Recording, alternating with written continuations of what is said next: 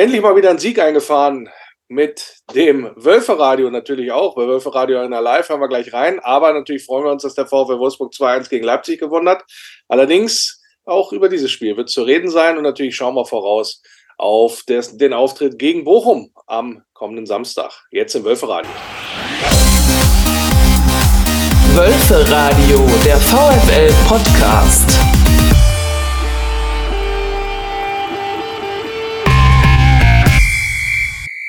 Jetzt nämlich die Wölfe auf dem Weg nach vorne über die rechte Seite. Czerny kann Baku mitnehmen, ist schon im Strafraum. Ball in die Mitte. Abschlussaktion für Win. Er liegt quer, mach ihn rein. Rogerio, Abschluss, Tor. Ja! Ja! ja!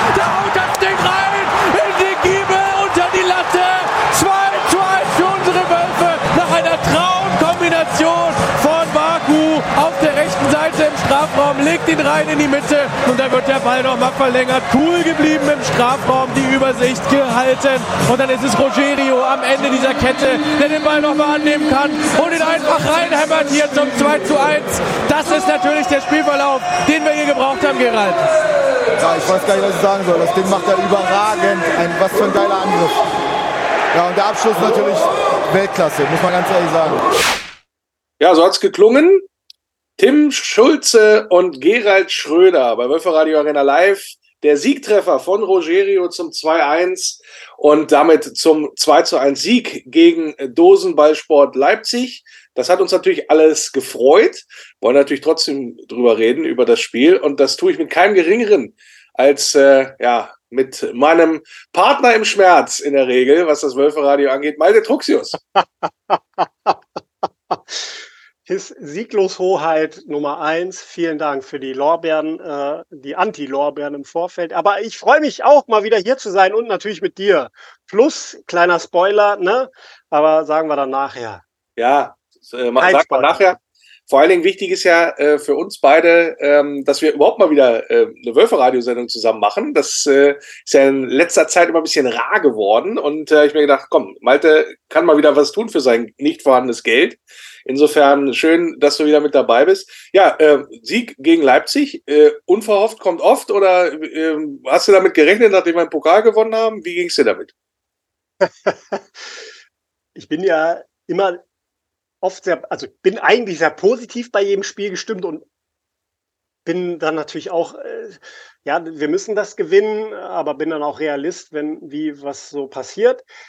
Äh, bei dem Spiel war es halt auch wieder so eine Wundertüte. Ich war auf alles gefasst. Und somit war es natürlich eine positive Überraschung mit der gefühlten Erkenntnis des Fans, ja, spielstarke Gegner liegen uns dann anscheinend immer noch besser wenn wir nicht alleine aus dem Quark kommen müssen, ähm, ist dann doch so ein bisschen die Kontergeschichte und naja, wie da halt auch die Effizienz dann auf unserer Seite. Aber ganz ehrlich, ich muss ganz, äh, ich muss ganz ehrlich sagen, ich werde aus der Truppe nicht schlau.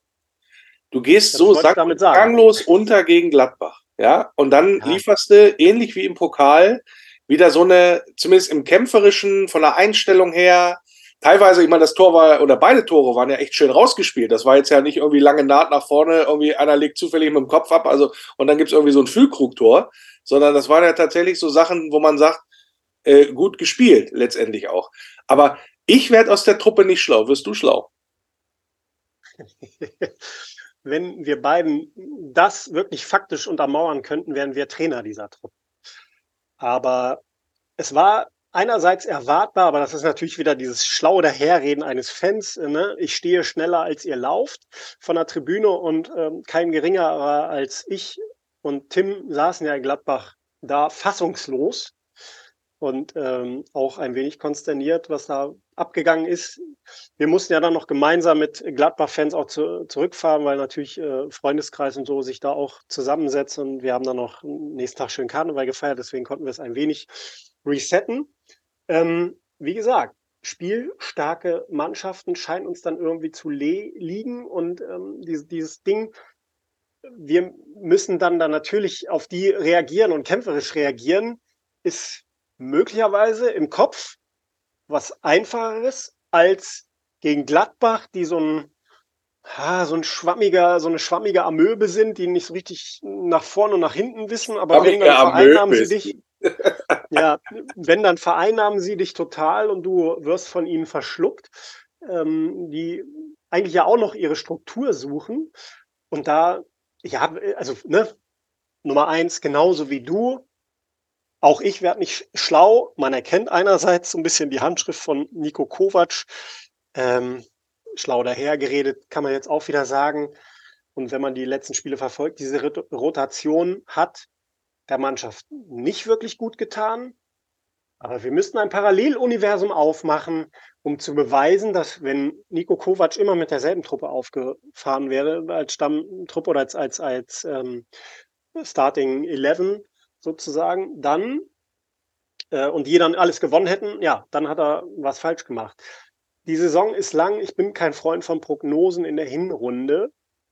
Ähm, die suchen offensichtlich noch. Und wenn man es vielleicht mal so sieht, wenn der Trainer der Geschäftsführung und allen gesagt hat, ich brauche 15 Spieltage, um so ein bisschen rauszufinden, auf wen kann ich mich verlassen, hole ich die Truppe ab und so weiter. Und wir konnten es ja auch den lokalen Medien jedenfalls entnehmen.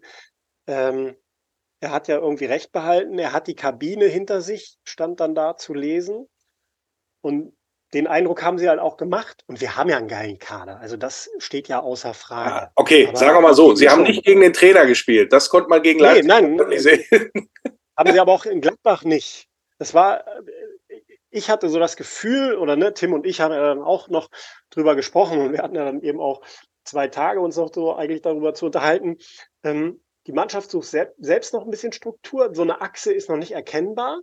Die findet sich so langsam und jetzt wird es dann wieder diese ja, typischen alten Weisheiten, ne, die sich einreihen in äh, das nächste Bier dauert sieben Minuten. Ach nee, das nächste Spiel dauert 90 Minuten und so weiter.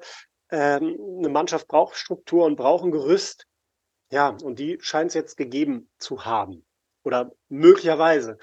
Da wird natürlich Bochum jetzt spannend, ob das wieder umgemünzt wird. Ja, aber was, also du hast ja gerade zwei Punkte äh, angesprochen. Erstmal das Thema Rotation. Ja, gegenüber von Gladbach hat Nico Kovac auch gegen Leipzig fünfmal getauscht. Also da haben fünf andere gespielt als gegen Gladbach in der Startformation. Also man kann jetzt nicht sagen, dass da keine Rotation stattgefunden hätte, so nach dem Motto, wir tauschen da zwei Spieler oder so, maximal, sondern dass da die halbe Mannschaft nochmal durchgewürfelt, wenn du so ja, willst. Damit hat er ja bewiesen, dass Rotation funktioniert. Ja, hat aber auch allem, ja. bei den anderen Spielern, Spielen bewiesen, funktioniert nicht. Also ja, und genau das ist ja das, diese Wundertüte, die wir gerade, glaube ich, alle durchmachen. Genau, aber wie passt das dann zusammen, insbesondere mit den, naja, Forderungen will ich jetzt nicht sagen, aber mit den Anregungen, die auch dann zum Beispiel von der sportlichen Führung kamen, im Sinne von, ja, wir brauchen da, was du ja gerade gesagt hast, wir brauchen da eine bessere Struktur, nicht so viel Wechsel, hast du nicht gesehen, dadurch wird man verunsichert und so weiter und so fort. Das ist für mich in der Form nicht zu erklären. Also in dem Sinne, der Einflussfaktor Trainer ist da für mich untergeordnet. Wenn du das einmal gegen Gladbach machst und im Pokal hat er ja achtmal getauscht. Ja, also für mich ist das, ich habe das, hab das unter der Woche schon mal gesagt, ähm, oder auch letzte Woche schon im Wölferadio, für mich ist das so ein bisschen eine Alibi-Diskussion. Klar, es wirkt immer von außen so, als ob man nicht so eine richtige Handschrift kennt oder so, so ein bisschen Handschrift erkennt, aber am Ende ist es, funzt es irgendwie nicht so richtig. Aber erklärbar ist das für mich tatsächlich nicht, beziehungsweise äh, dahingehend, und da sind wir wieder bei dem Punkt, was ich ja schon seit Jahren tatsächlich bemängle, offensichtlich unterscheidet die Mannschaft, gegen wen die da spielt. Also zu sagen, wir hauen gegen Leipzig alles raus, und das kann man auch tatsächlich wunderbar an Zahlen festmachen in dem Zusammenhang, gegen Leipzig bist du vier Kilometer mehr gelaufen als der Gegner. Nee, äh, Entschuldigung, sechs Kilometer mehr gelaufen als der Gegner. 122, was ein überragender Wert ist gegenüber 116. Gegen Gladbach bist du zwei Kilometer weniger gelaufen. Gegen Leipzig gewinnst du 53 Prozent der Zweikämpfe. In Gladbach verlierst du 53 Prozent der Zweikämpfe. Ähm, und wenn ich mir jetzt die Zahlen gegen äh, Augsburg, wo wir ja auch so ähm, eher naja, doof verloren haben, möchte ich mal sagen, hinten raus. Wenn ich mir angucke, werden die wahrscheinlich ähnlich sein. Deswegen, wie kann es denn sein, bitteschön, dass die Mannschaft offensichtlich in der Bundesliga unterscheidet, gegen wen sie spielt und ob was das dann sozusagen mit der Intensität äh, zu tun hat, die man dann auf den Platz bringt? Das musst du mir mal erklären, wenn du es kannst. Nochmal, dann wäre ich Trainer dieser Mannschaft, wenn ich es erklären könnte. Ist doch ich habe es doch aber auch schon gesagt, dass ähm, Mannschaften, die das Spiel von sich aus annehmen und selber machen, uns dann offensichtlich mehr liegen. Also mehr das Reagieren noch in der Truppe besser funzt als das Agieren. Ja, das mag ja sein. Ja, kann ich, besser kann ich es nicht erklären. Ja. Dafür bin ich wirklich kein Fachmann. Und ja, ja, das muss, aber du hast ja gerade, wenn du auswärts spielst, Malte, das ist ja der Punkt. Äh, ich nehme jetzt einfach nur mal Gladbach und Augsburg, die beiden Spiele. Weil das halt Zuhörer, der Lenny will mich jetzt auf Sachen festnageln und mich als allein Schuldigen. Nein, nein. Ich nehme das gerne an. Niemals. Ich habe das T-Shirt auch schon gedruckt. Niemals, niemals, niemals. Also, ähm, nehmen wir mal nur mal Gladbach und Augsburg. Ja, da musst du doch gar nicht agieren. Du spielst doch auswärts. Lass sie doch machen. Lass sie doch kommen. Aber du musst auf alle Fälle erstmal hinten, genau wie gegen Leipzig, erstmal die Null halten.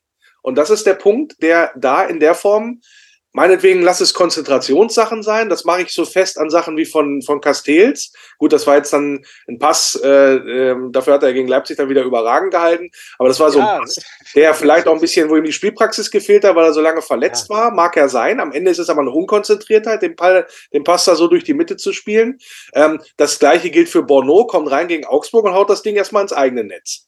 Das sind so Sachen, die so Indizien für mich, wo ich sage, da fehlt gegen diese Gegner das letzte bisschen Konzentration und das letzte bisschen, naja, dass ich, da, dass ich so auf den Platz gehe, ich will das Ding auf alle Fälle gewinnen und so weiter. Also das, was ich gegen Leipzig, ähm, insbesondere in der frühen Führung, von, äh, von Jonas Wind da gesehen habe. Da hat dann so, dann hat die, die Mannschaft am Anfang war total präsent, war hellwach und hat dann sozusagen leidenschaftlich verteidigt und dann sogar nach dem Ausgleich nicht aufgesteckt und so weiter und Leipzig das Ding vielleicht noch gewinnen lassen, sondern hat selber nochmal zugeschlagen, total effektiv bei, ich glaube, was 9 zu 25 oder 10 zu 25 Torschüsse insgesamt. Ja. Also einer deutlichen Überlegenheit hat die Mannschaft das dann sozusagen gezwungen und nach Hause gefeitet. So. Und ich frage mich, warum sehe ich diesen Fight nicht gegen Augsburg und Gladbach, aber gegen Leipzig?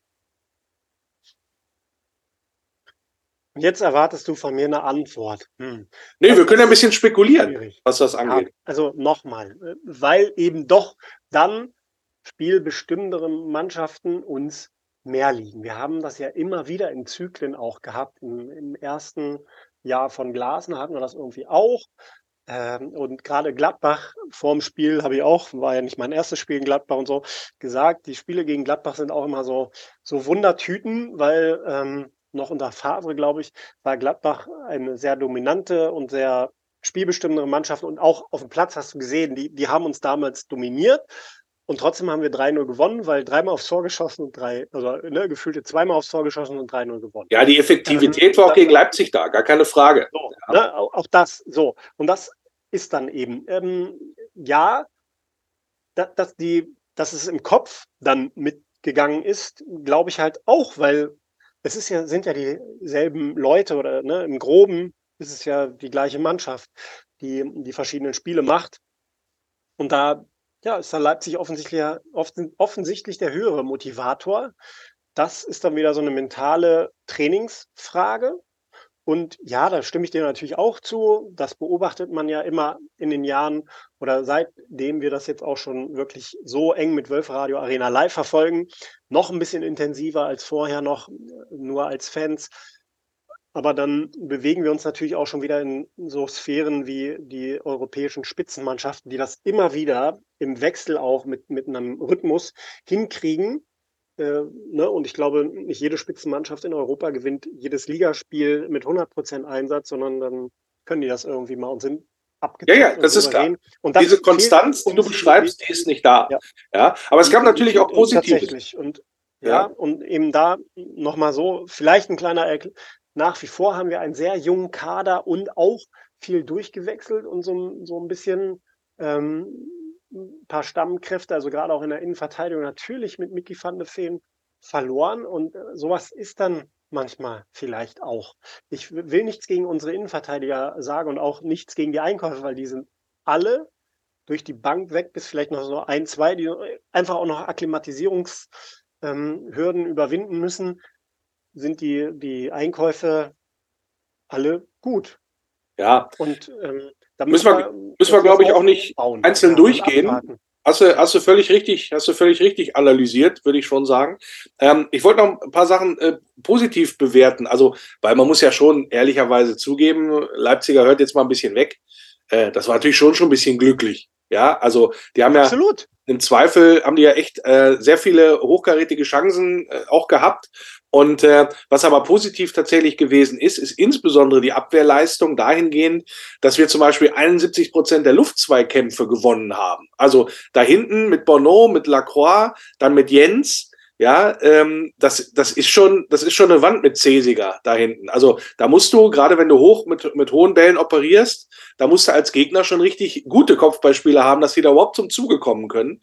Äh, weil das haben wir sehr gut gemacht. Die Luftzahlkampfquote logischerweise haben bei Leipzig unter 30 Prozent. Also die haben fast gar keine Sonne gesehen, was, äh, was, äh, wenn der Ball mal hochgespielt wurde in dem Zusammenhang. Und was man halt auch sagen muss, ist diese äh, überragende läuferische Leistung, wo du alles zugelaufen hast, ja, weil du halt auch ganz, ganz häufig den Ball verloren hast, äh, schon relativ früh. Ähm, aber Leipzig konnte da irgendwie nicht so richtig draus was machen, obwohl sie dann am Ende mit 64 Prozent Ballbesitz rausgegangen sind. Das sind ja fast Man City-Werte, ja, oder äh, sowas haben wir sonst eigentlich nur gegen die Bayern, dass wir äh, da so wenig am Ball sind letztendlich. Und trotzdem machst du dann irgendwie noch eine Butze. Die Frage, äh, Malte, die sich mir stellt, ist jetzt, ähm, was nehmen wir da jetzt mit? Also jetzt ist ja wahrscheinlich noch nicht wieder alles gut, dass wir jetzt sagen, oh ja gut, jetzt haben wir mal wieder gewonnen, aber eigentlich ähm, so, so, ein richtig, so einen richtig großen Fortschritt haben wir da jetzt insbesondere was die Offensive angeht, außer der Effektivität, vielleicht nicht gemacht, oder? Ja und nein. Ich würde jetzt nochmal drauf zurückkommen. Vielleicht gibt es wirklich diesen 15 Spieltage Findungsplan. Ich, ne, Trainer sagt, ich muss jetzt erstmal ein paar Spieltage auch ausprobieren und ich muss gucken. Auf das ist ja eine halbe Saison, kann. dass die du ausprobierst. Ja, ja, so ich, ich, wir, wir, spinnen ja auch nur rum. Wir sind doch nur Fans und dann können wir doch auch mal so ein bisschen. Ähm, natürlich Tagesgeschäft, Bundesliga, der Druck und so weiter. Natürlich ne, wird äh, von Spieltag zu Spieltag abgerechnet. Aber äh, sowohl die Geschäftsführung und sportliche Leitung weiß um diesen ja, gewissen Umbruch schon und Kaderfindung. Und das findet gerade so ein bisschen statt. Was wir daraus nehmen, ist doch eine Sicherheit für die Spieler, die wissen, dass sie auch unter Druck gegen spielbestimmende Mannschaften bestehen. Vielleicht mal als Einzelbeispiel unseren Innenverteidiger Sebastian Bournon, der natürlich da ne, eingewechselt wird und dann ein Eigentor fabriziert. Ja, kacke, blöd, doof. Trotzdem weiterhin aufgestellt wird und jetzt eben auch eine Leistung an den Tag legt, ja, hat alles gepasst. Und das brauchen dann auch Spieler diesen Alters. Und wir reden hier von quasi noch Teenagern. Ne? Ich würde mal sagen, bis 25 bist ja als Mann immer noch irgendwie Teenager und die meisten, die wir beiden auch noch darüber hinaus. Begriff, ja. Bitte? Adoleszenz heißt da der wissenschaftliche Begriff, um jetzt mal hier ah, zu hauen. Adoleszenz, ja, okay. Ähm, du als Sozialwissenschaftler weißt das natürlich. Ich, ja, ja ist schön. Ähm, und dann gibt das denen Sicherheit und die wissen, dann können sie bestehen und das gibt dann vielleicht auch den Halt gegen spielschwachere Mannschaften zu bestehen.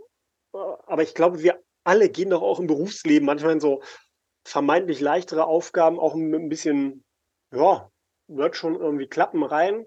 Und bei dem, wo wir wissen, da müssen wir uns wirklich anstrengen, wir wissen, jetzt wird's, jetzt kommt es drauf an, gehen wir natürlich auch ganz anders rein. Das ist eher menschlich. Ich möchte das nicht entschuldigen, weil Fußball und dieser ganze Zirkus ist natürlich auch eine ganz andere Leistungsgeschichte. Und da kommt es eben auch aufs Tagesgeschäft an.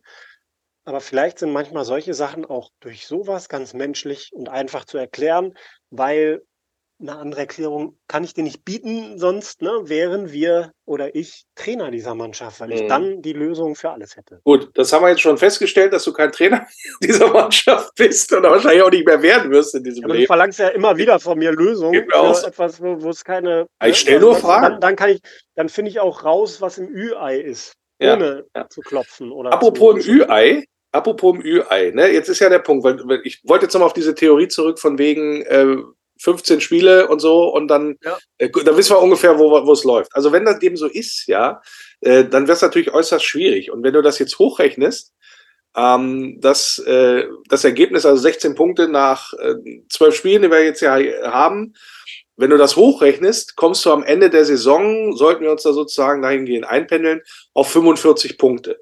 45 Punkte bedeutet einen guten Platz 10.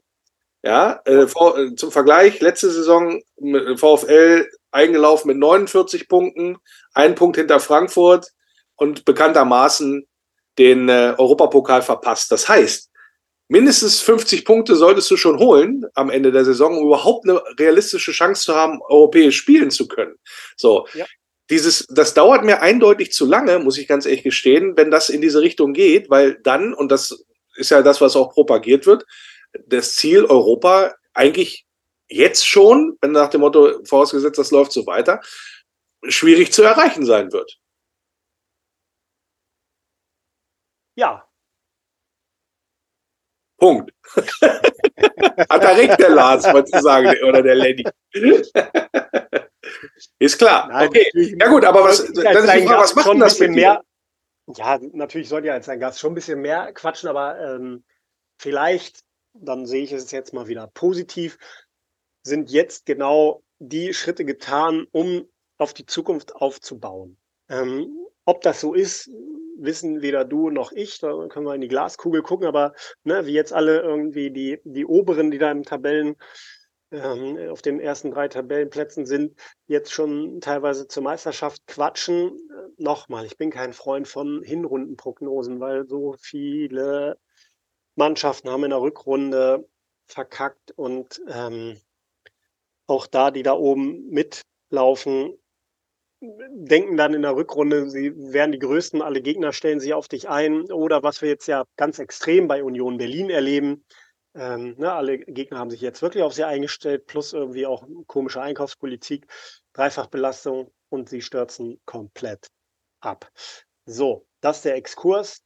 Wie das bei uns wird, man kann grob eine gewisse Entwicklung erkennen und ich glaube, und das ist ja auch so weit der Presse zu entnehmen, dass wohl anscheinend, das werden wir dann am Samstag sehen, äh, eine Startformation gefunden wurde. Ja. Und dann mal gucken, wie die du hast natürlich, also ich, hast natürlich vollkommen recht, was das Thema Glaskugel angeht, ne, und so Rechenspielchen, weil, und vor, vor allen Dingen auch, was das Thema Rückrunde angeht, weil, wenn wir das jetzt hochrechnen, geht Leverkusen am Ende der Saison mit 96 Punkten raus. Ja, wenn sie es so fortsetzen ja. würden. Genau. Und dann das würde ich jetzt mal ein bisschen skeptisch sehen. Ich ja. es ja. den Jungs, weil ne, wir alle brauchen mal, glaube ich, einen anderen Meister. Ne? Ich, du und deine Kinder kennen keinen anderen Meister. Und ich habe alle auch Freunde, die Kinder haben, die noch nie einen anderen deutschen Meister als Bayern München erlebt haben. Das wird jetzt mal. Ja, ich sag's ungern, aber meine Tochter hat, äh, ist in dem Jahr geboren. Ich glaube, da ist Dortmund noch Meister geworden. Also insofern ja, kennen die schon. Also kennen tut sie natürlich nicht. Äh, interessieren ja, tut es auch nicht. Aber rein vom Alter her würde das hinkommen. Ja. Also von daher. Ähm, leider, und das ist auch wieder blöd, äh, abwarten und jetzt mal schauen. Also ich würde, also Samstag, wir werden es dann beide live erleben an der Kastropper Straße und ich freue mich da sehr drauf, wie wir da das Zeichen setzen. Andererseits ist jetzt Bochum auch kein Gegner, der, ja, aber dann fangen wir schon wieder auch an, ein bisschen zu unterschätzen. Ähm, ist jetzt äh, kein Gradmesser, was, was die obere spielische, spielerische Qualität angeht. Ja, machen wir uns nichts vor. Aber Gegen Bochum muss wir, gepunktet müssen wir werden. nachlegen, ne? Da muss gepunktet werden, sorry. Also geht nicht anders. War dreifach. Ja, im besten Fall dreifach, aber natürlich darfst du, wenn du tatsächlich das realistische Ziel haben willst, Europa anzugreifen, da muss in ja. Bochum entsprechend was passieren. Und das wird genauso ein Schweinespiel wie gegen Augsburg. Und da bin ich sehr gespannt. Und du hast es ja eben schon angeteased. Wir beide werden es ja dann sozusagen ja live erleben gegen, äh, gegen Bochum im Stadion und dann live bei Wölfer Radio Arena live berichten, wie die Mannschaft sich anstellen wird. Und äh, ja, das, äh, da, da bin ich selber mal gespannt, ob man dann bereit ist, diesen Kampf und diese Atmosphäre dann letztendlich auch anzunehmen. Ich kann dir nur sagen, ähm, du warst ja, glaube ich, noch nie oder schon lange her, dass du da mal im Stadion warst. Es ist ein Schmuckstück, es war, ist geil und äh, Tim und ich haben ja letztes Mal schön neben der Bochumer Couch Lounge gesessen und ähm, die armen Bochum-Fans, die da auf dem Ledersofa gesessen haben, haben die ganze Zeit unseren Wölferadio-Kommentar mit Im Nacken gehabt. ja, den, trink, den trinken wir Samstag das Bier weg. Das habe ich mir auch schon vorgenommen. Schadenfreude ist natürlich äh, die schönste Freude. Fand ich ein bisschen ungeschickt, dass wir da platziert wurden. Geile Plätze, ähm, nah, am, nah, nah am Spiel und nah am Publikum. Ähm, muss nachgelegt werden. Bin gespannt, freue mich drauf. Kleiner Gradmesser natürlich für uns, wo ist die Mannschaft? Andererseits, Bochum ist jetzt auch nicht der, wo du dich da großartig beweisen musst. Das ist tatsächlich ein Gegner, den musst du schlagen auf dem Papier. Ja. Und wir werden sehen, bei Wölfe Radio Arena Live, Malte und ich live am Start. Und wie die Bochumer so drauf sind, das hat gleich der Kollege Christian Ohrens mal versucht rauszufinden bei uns im Kurzverspiel. Aber vorher möchte ich den Malte äh, ganz herzlich verabschieden und mich bedanken für seine Zeit, die er hier wieder mal investiert hat beim Wölfe Radio. Ja, Vielen lieben Dank. Ich freue mich. Wir hören und sehen, wir beiden sehen uns. Äh, der Rest hört uns dann hoffentlich in Echtzeit wieder über die Radio-App live aus dem Stadion, aus der Kastropper Straße in Bochum. Wird hoffentlich ein geiles Spiel und wir legen nach. Kombinationsspiel. Im Kombinationsspiel trifft am kommenden Samstag der VfL auf den VfL sozusagen. Eine Herausforderung für jeden, der Spiele live kommentiert da kann mein heutiger Gast im Kombinationsspiel sogar vielleicht ein Lied von singen. Ich begrüße Martin Feie. Den hatten wir schon öfters mal zu Gast. Der ist nämlich auch Blindenreporter bei Borussia Dortmund und auch seit vielen, vielen Jahren beim VfL Bochum. Und dein Herz schlägt ja auch ein bisschen für den VfL, also für den VfL Bochum.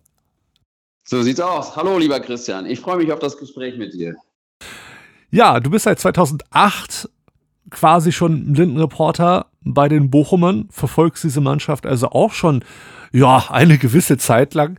Aber soweit wollen wir gar nicht so zurückblicken. Was ist denn aktuell so bei euch los in Bochum dieses Mal?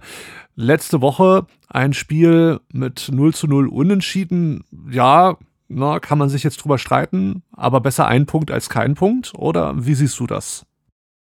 Es war äh, ein zähes Spiel, kein schönes Spiel, aber das erwartet äh, komplizierte Spiel für beide Mannschaften. Man hat es auch angemerkt, verlieren so ein bisschen verboten. Grundsätzlich hatte der VfL Bochum in der zweiten Halbzeit ganz gut gespielt, hatte viel Spielkontrolle, hätte sich aber auch nicht beschweren können äh, nach diesem verunglückten Rückpass von Marjevic, wenn Kleindienst seinem Job nachgekommen wäre und äh, in der 89. Minute das Tor macht. Das wäre die Entscheidung gewesen. Deswegen äh, mit dem Punkt kann der VfL, denke ich, äh, unterm Strich erstmal leben, wie du schon sagst. Den Punkt, den haben sie schon mal. Und ähm, jetzt gilt es aber irgendwann dann auch mal dreifach zu punkten. Denn äh, da hat der VfL in dieser Saison äh, ganz viel Luft nach oben. Konntet ihr schon Spiele für euch entscheiden in dieser Saison oder steht ihr auch noch völlig ohne Sieg da? Die, der Verein ist tatsächlich relativ selten geschlagen. Also wir haben äh, sieben Unentschieden und auch einen Sieg schon eintüten können. Elf Punkte sind momentan äh, ja auf unserer Guthabenliste. Ähm, dadurch, dass die Konkurrenz da unten ähm, ja jetzt auch nicht so großartig punktet, reicht das noch für gerade über den Strich. Aber äh, du kennst die Situation, das ist alles brutal eng. Und nur mit Unentschieden wirst du die, die Liga äh, nicht halten können. Ähm, zumal ja auch noch mal ein paar Gegner sind, wo du auch mit Niederlagen rechnen musst. Ähm, aber insgesamt hat der VfL in dieser Saison sowohl Licht, wie zum Beispiel beim unentschiedenen Heimspiel gegen Dortmund ähm, gezeigt, aber auch Schatten, wenn wir an das 0 zu 7 beim FC Bayern denken. Also äh, mittlerweile haben sie sich stabilisiert. Größte Baustelle ist aber tatsächlich die Offensive. Das Tore schießen fällt dem VfL Bochum nach wie vor echt schwer. Ja, es ist ja auch eine wahre Herausforderung seit dem letzten Aufstieg in die erste Liga, die Klasse auch wirklich zu halten. Der VfM Bochum ist ja keine schlechte Mannschaft, aber auch keine, wenn ich mal etwas ketzerisch sein darf, keine Spitzenmannschaft. Man ist halt immer so ein bisschen im unteren Tabellenfeld, aber das ist, denke ich mal, ja wohl auch nicht so, so der Anspruch, irgendwie gerade immer so die Klasse zu halten. Man möchte daher bestimmt schon ein bisschen mehr auch, oder?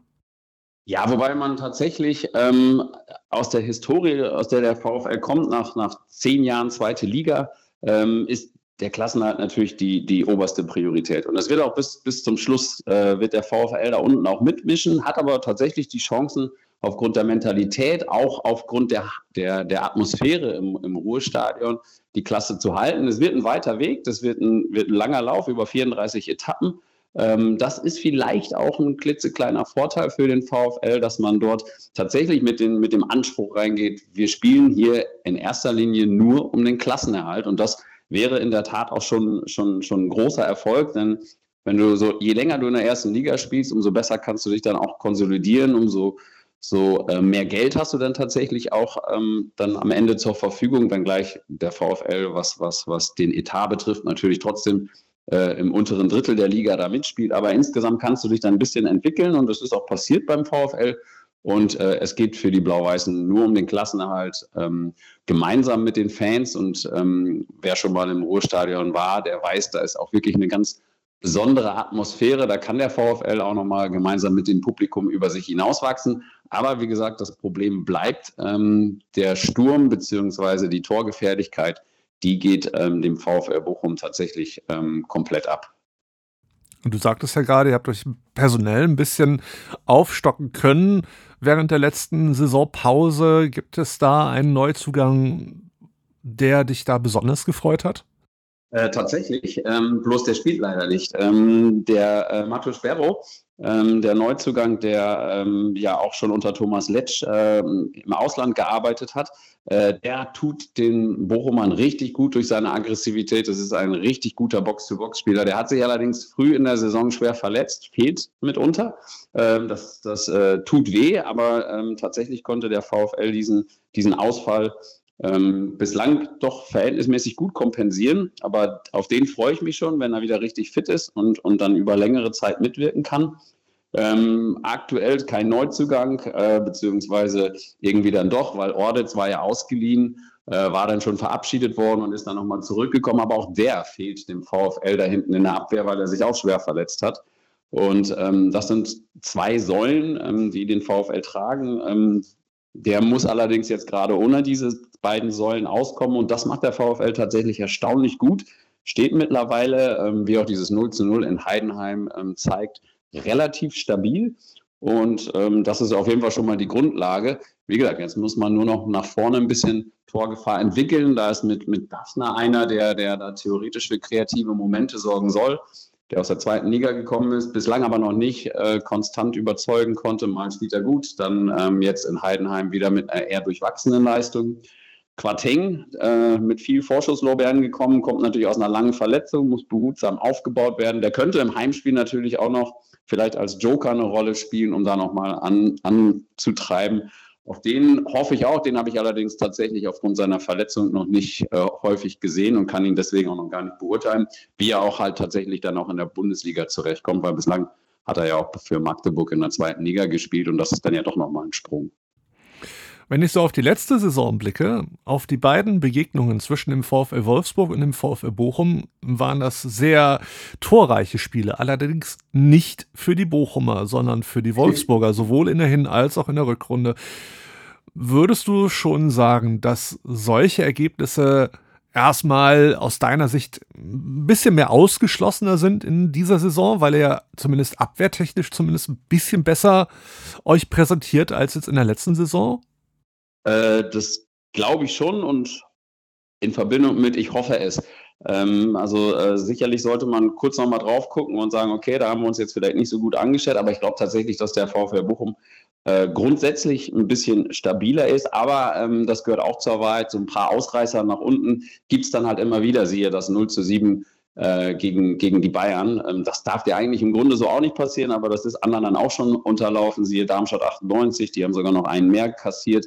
Äh, das kann gegen so eine Mannschaft immer passieren. Insgesamt, glaube ich, ist der VfL aber so gefestigt mittlerweile und weiß, dass es um diese defensive Stabilität in erster Linie ankommt, dass äh, das hoffentlich äh, nicht nochmal passiert gegen den VfL Wolfsburg. Zumal hier im Heimspiel dann äh, an der Kostropper Straße äh, mit, gemeinsam mit den Fans und äh, auch um die Wichtigkeit des Spiels wissend, ähm, dass, dass sich da alle so konzentrieren, ähm, dass sie da gut verteidigen können. Aber wir, das ist Fußball, es kann immer unglaublich viel passieren und so ein Spiel schreibt ja auch immer ähm, tatsächlich so seine eigenen Geschichte. Ich hatte in, in der letzten Saison, fand ich zum Beispiel Felix ein überragend, was er alles gemacht hat. Äh, da für den VfL Wolfsburg war sehr präsent in dem Spiel. Der fehlt euch jetzt natürlich, aber ähm, insgesamt glaube ich, dass es auf jeden Fall ein ausgeglicheneres Spiel wird. Wir sind sehr gespannt. Du hast es mir schon ein bisschen vorweggenommen, was uns am kommenden Samstag denn in Bochum spielerisch erwarten könnte. Auf jeden Fall ein bisschen mehr Ausgeglichenheit und ein bisschen mehr Chancengleichheit auch für den VfL Bochum, sagst du. Wir sind auf jeden Fall sehr gespannt. Wir sind allein deswegen schon gespannt, weil, das darf man ja leider nicht unterm Tisch kehren, ähm, wir beim VfL Wolfsburg dieses Jahr auch so ein bisschen das Problem haben mit Spielen gegen tabellarisch unterlegene Mannschaften, die uns öfters mal ins Boxhorn gejagt haben und natürlich die schon oft von Fanseite kritisierte äh, fehlende Konstante bei der Startelf. Ja. Nico Kovac ist jemand, der sehr gerne wechselt, sehr gerne ausprobiert und das auch immer noch gerne tut, auch wenn wir schon den 13. Spieltag begehen. Ich bin, muss ich ganz ehrlich sagen, sehr gespannt. Natürlich blicke ich mit grün-weißer Brille auf das Spiel und hoffe natürlich auch auf einen ordentlichen Sieg. Es muss kein fulminantes 6 zu 1 oder irgend sowas sein. Das brauchen wir gar nicht, obwohl das unserer Torbilanz mal richtig gut tun würde. mal ganz davon abgesehen. Aber so ein, ja, nennen wir mal ein solides ja, 2 zu 1 wäre ja schon nicht schlecht, aber ich glaube, das siehst du alles ein wenig anders. Verfolgst du so ein bisschen auch das Geschehen um den VfL Wolfsburg in dieser Saison, was bei uns gerade äh, so los ist? Äh, ich, also grundsätzlich verfolge ich die, die Bundesliga ja mit sehr, sehr großem Interesse und ähm, war auch tatsächlich ein Stück weit überrascht, dass äh, der VfL am vergangenen Wochenende der RB Leipzig schlagen konnte. Und wie du auch schon gesagt hast, äh, auch da hat ja äh, Nico Kovac äh, einige Wechsel in der Startelf vorgenommen. In dem Fall ist er belohnt worden mit dem knappen Sieg gegen, ähm, gegen RB. Ähm, allerdings war ja auch äh, der RB ähm, auch noch für ein, zwei Türchen gut äh, in der Theorie, aber am Ende habt ihr 2-1 gewonnen ähm, und das ist das, was unterm Strich dann, dann zählt. Das nimmt ihr natürlich mit äh, ins Ruhrgebiet. Ähm, so gesehen kriegt man das schon mit. Ähm, der VfL ist für mich ein bisschen, also der VfL Wolfsburg ist in dieser Saison für mich ein bisschen ähm, so eine, ja, so eine Wundertüte. Man weiß tatsächlich nicht, was man, was man so kriegt. Der Sieg gegen, gegen Leipzig hat mich eher überrascht. Dafür gab es auch andere Spiele, wo ich eher mit den Wölfen gerechnet hatte, wo sie dann aber äh, ohne Beute irgendwie äh, den Spieltag beendet hatten in Form von Punkten. Ähm, und was man so aus der Ferne, und das ist es ja dann doch so, so, so mitkriegt, so richtig rund läuft es ja noch nicht. Kovac, wie du schon sagtest, mit vielen Änderungen. Ähm, dann gab es die Geschichte mit Maxi Arnold, dem Kapitän, der sich häufiger auf der Bank wiedergefunden hat und so. Das musst du ja dann auch alles wegmoderieren. Ich kann den VfL Wolfsburg tatsächlich nicht einschätzen aktuell. Deswegen glaube ich auch, dass es am Wochenende alles möglich ist. Äh, von ähm, souveränen Auswärtssieg bis zum heiß umkämpften Heimsieg für den VfL Bochum, vielleicht auch eine Punkteteilung. Also da würde ich mich gar nicht festlegen, weil dazu äh, finde ich, ist äh, der VfL Wolfsburg im Moment zu unberechenbar für mich. Ähm, und so ein Spiel, wie gesagt, wir haben darüber gesprochen, kann auch immer mal so eine eigene Dynamik entwickeln. Und äh, dann, dann, dann wird man sehen, was dabei am Ende rauskommt. Ich hoffe natürlich im Gegensatz zu dir, dass die Punkte im Ruhrgebiet bleiben. Die wären für den VfL Bochum äh, sicherlich äh, nochmal ganz, ganz wichtig. Naja, ihr habt ja noch genug andere Spiele, die ihr gewinnen können. Nein. Ja, das war das Kombinationsspiel mit Sportreporter und Blindenreporter Martin Feie, dessen Herz nicht nur für Borussia Dortmund, sondern vor allem auch für den VfL Bochum schlägt. Vielen herzlichen Dank. Sehr gerne. Mach's gut, Christian. Alles Gute. Ja, das denken also die Bochumer zum Thema ja, Spiel gegen den VfL Wolfsburg am kommenden Samstag. Wir sind selber sehr gespannt, habe vorhin schon gesagt, Walter Truxius und ich wieder dabei im Wölferadio, bei Wölferadio Arena Live, werden es euch dann kommentieren, direkt aus Bochum. Und ja, dann werden wir mal schauen, wie es ausschaut. Am Dienstag dann äh, die Geschichte Pokal gegen Gladbach. Das wird auch nochmal spannend. Der Sambazug wird fahren, ist ausverkauft. Liebe VfL-Fans, ganz großes Kompliment für, für das Ding gegen äh, Gladbach.